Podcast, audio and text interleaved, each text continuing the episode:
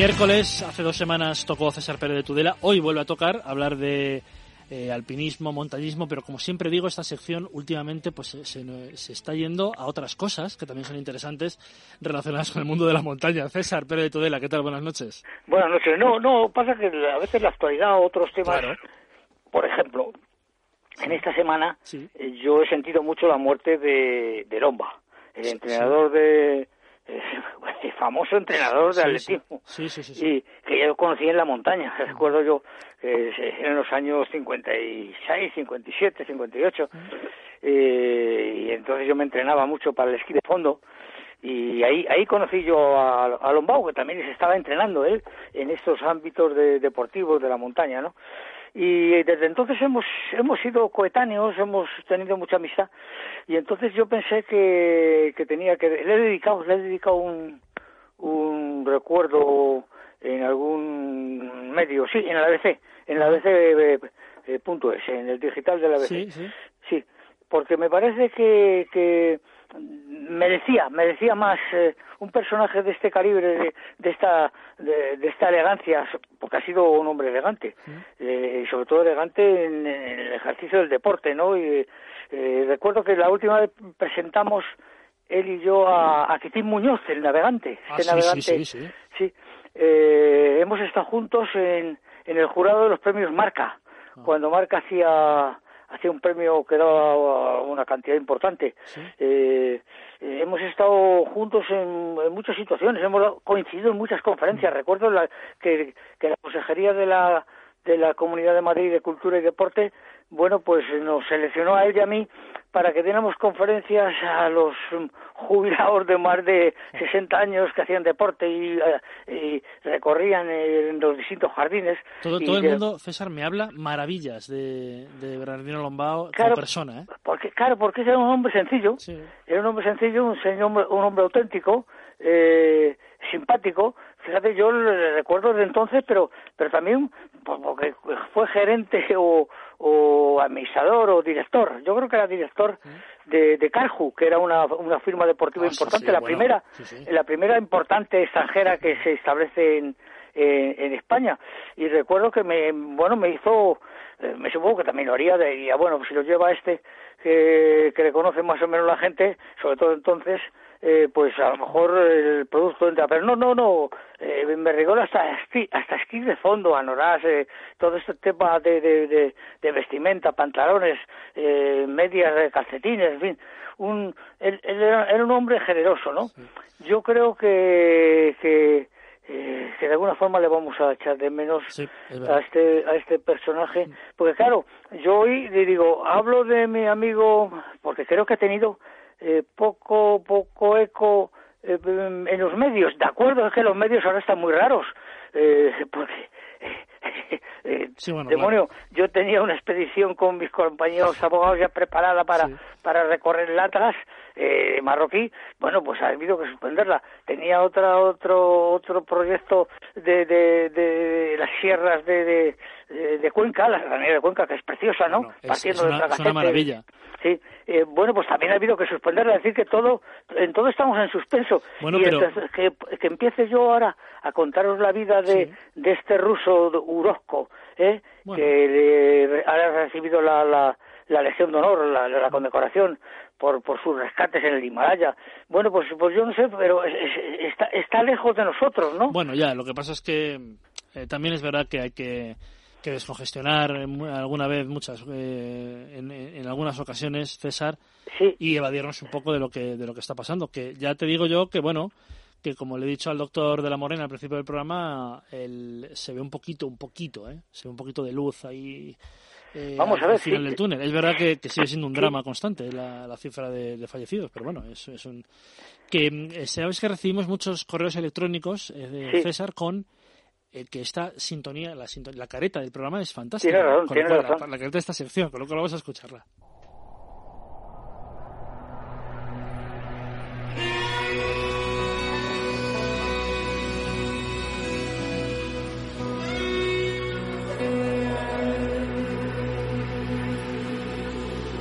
K2. César Pérez de Tudela. Lo que te quiero decir cuando te decía esto es que se hable de lo que quieras tú hablar porque también estamos en esta sección, César, para, para descongestionar un poco de, de la realidad que vivimos. ¿eh? Sí, sí. O sea, sí, que es- habla, habla de lo que quieras con toda libertad. Es, es, es así, sí. Sí, bueno, pues después de esta, de este, de esta referencia a nuestro amigo, a nuestro amigo, eh, bueno, el, el entrenador, Sí, ¿no? Lombao, Eh, sí. el entrenador a, a Bernardino Lombau, bueno, pues, pues sí, eh, hay que pasar eh, revista por todo lo que, por todo lo que está ocurriendo, porque claro, está ocurriendo, están los hermanos Pou, que eran dos jóvenes, que yo, por cierto, les voté favorablemente en aquellos premios del marca que hacíamos mención, Sí. eh, eh, bueno, pues hace, hace, hace uno- hace unos minutos, ¿no? Bueno, pues los hermanos Pou están recorriendo eh, las cordilleras del mundo, son dos hermanos, y están teniendo unos éxitos extraordinarios en las escaladas que realizan. Todas las escaladas que realizan son tan técnicas, eh, son tan, tan extremas, que realmente eh, luego no, se, no, no, no- son fácilmente repetibles. En el Naranjo de Bulnes hicieron una, una escalada eh, que, que la dan como una de las escaladas de las escaladas, ¿no? De lo que es Sí. la- lo acrobático de irte agarrando a las unas veces con un dedo, otras veces con dos, eh, eh, una adherencia en la que pasas hasta a lo mejor un extraplomo, es decir, mm, un techo un poco más allá de, de lo vertical, ¿no? O bastante más allá de lo vertical, esos tramos. Bueno, pues estos dos personajes son los hermanos Pou, que son uh, ahora actualidad rigurosa. Hombre, claro, efectivamente eh, están siempre por Red Bull, están, están bueno, eh, estas, estas grandes, estas grandes firmas pueden permitirse el lujo de sponsorizar, de patrocinar eh, a los que efectivamente van a destacar. Lo que ocurre es que yo cada vez, eh, he de decirlo, eh, querido Dani, Sí. me interesa más eh, los aspectos eh, psicológicos, filosóficos, Sí. poéticos, místicos del mundo de las montañas que, que, que el puro hecho deportivo. Es decir, eh, claro, todo tiene sus épocas, ¿no? Pero es verdad que ahora, ahora siempre se piensa más en esa, en esta época de pandemia eh, terrible mundial. Yo creo que la gente piensa más en lo filosófico y en lo y en lo psicológico que puede tener la. Claro, claro. montaña. o sea, eh, lo que lo que lo que la gente da importancia es el que eh, al que al que vive entre la las vicisitudes ¿eh? y, y va superando eh, esas dificultades y va animándose espiritualmente. Es decir, la vertiente más espiritual de la vida ahora cobra más carácter que la que la puramente material, ¿no? Que es más que es bueno de alguna forma es- es- claro la, la- la inminente es más es más pero es más eh, más vulgar no sí bueno yo creo que en eso efectivamente eh, es así no Sí, sí. Eh, a veces eh, lo razonable eh, con lo razonable no se no se estudia los, a los grandes temas, ¿no? Con, con la razón no se estudia a Dios, ni se estudia el amor, ni se estudia al alma. Es decir, todo todo esto eh, cae cae más en la en la vertiente importante de, Sí, sí. De, de, de la espiritualidad, ¿no? Es verdad, es verdad. Sí, sí. Sí, sí. Es cierto fin. eso, es cierto eso, sí, sí.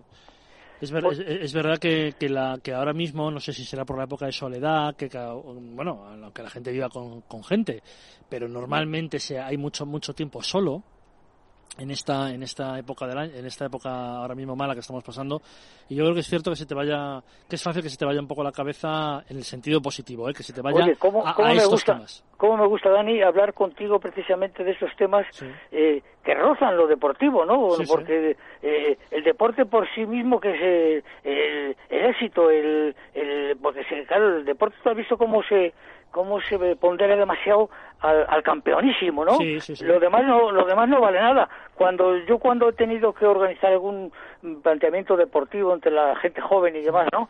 Eh, para, para llevarlos de, de expedición a, al Atlas o a cualquier eh, montaña próxima dentro de, de- de- de- de lo importante, pues cuando he visto que iba un, uno el primero fuerte, un chaval de 17 años corriendo y la última era una chica gordita, Sí. pues yo digo, para mí mi campeona Claro. es la gordita porque es la que se está superando.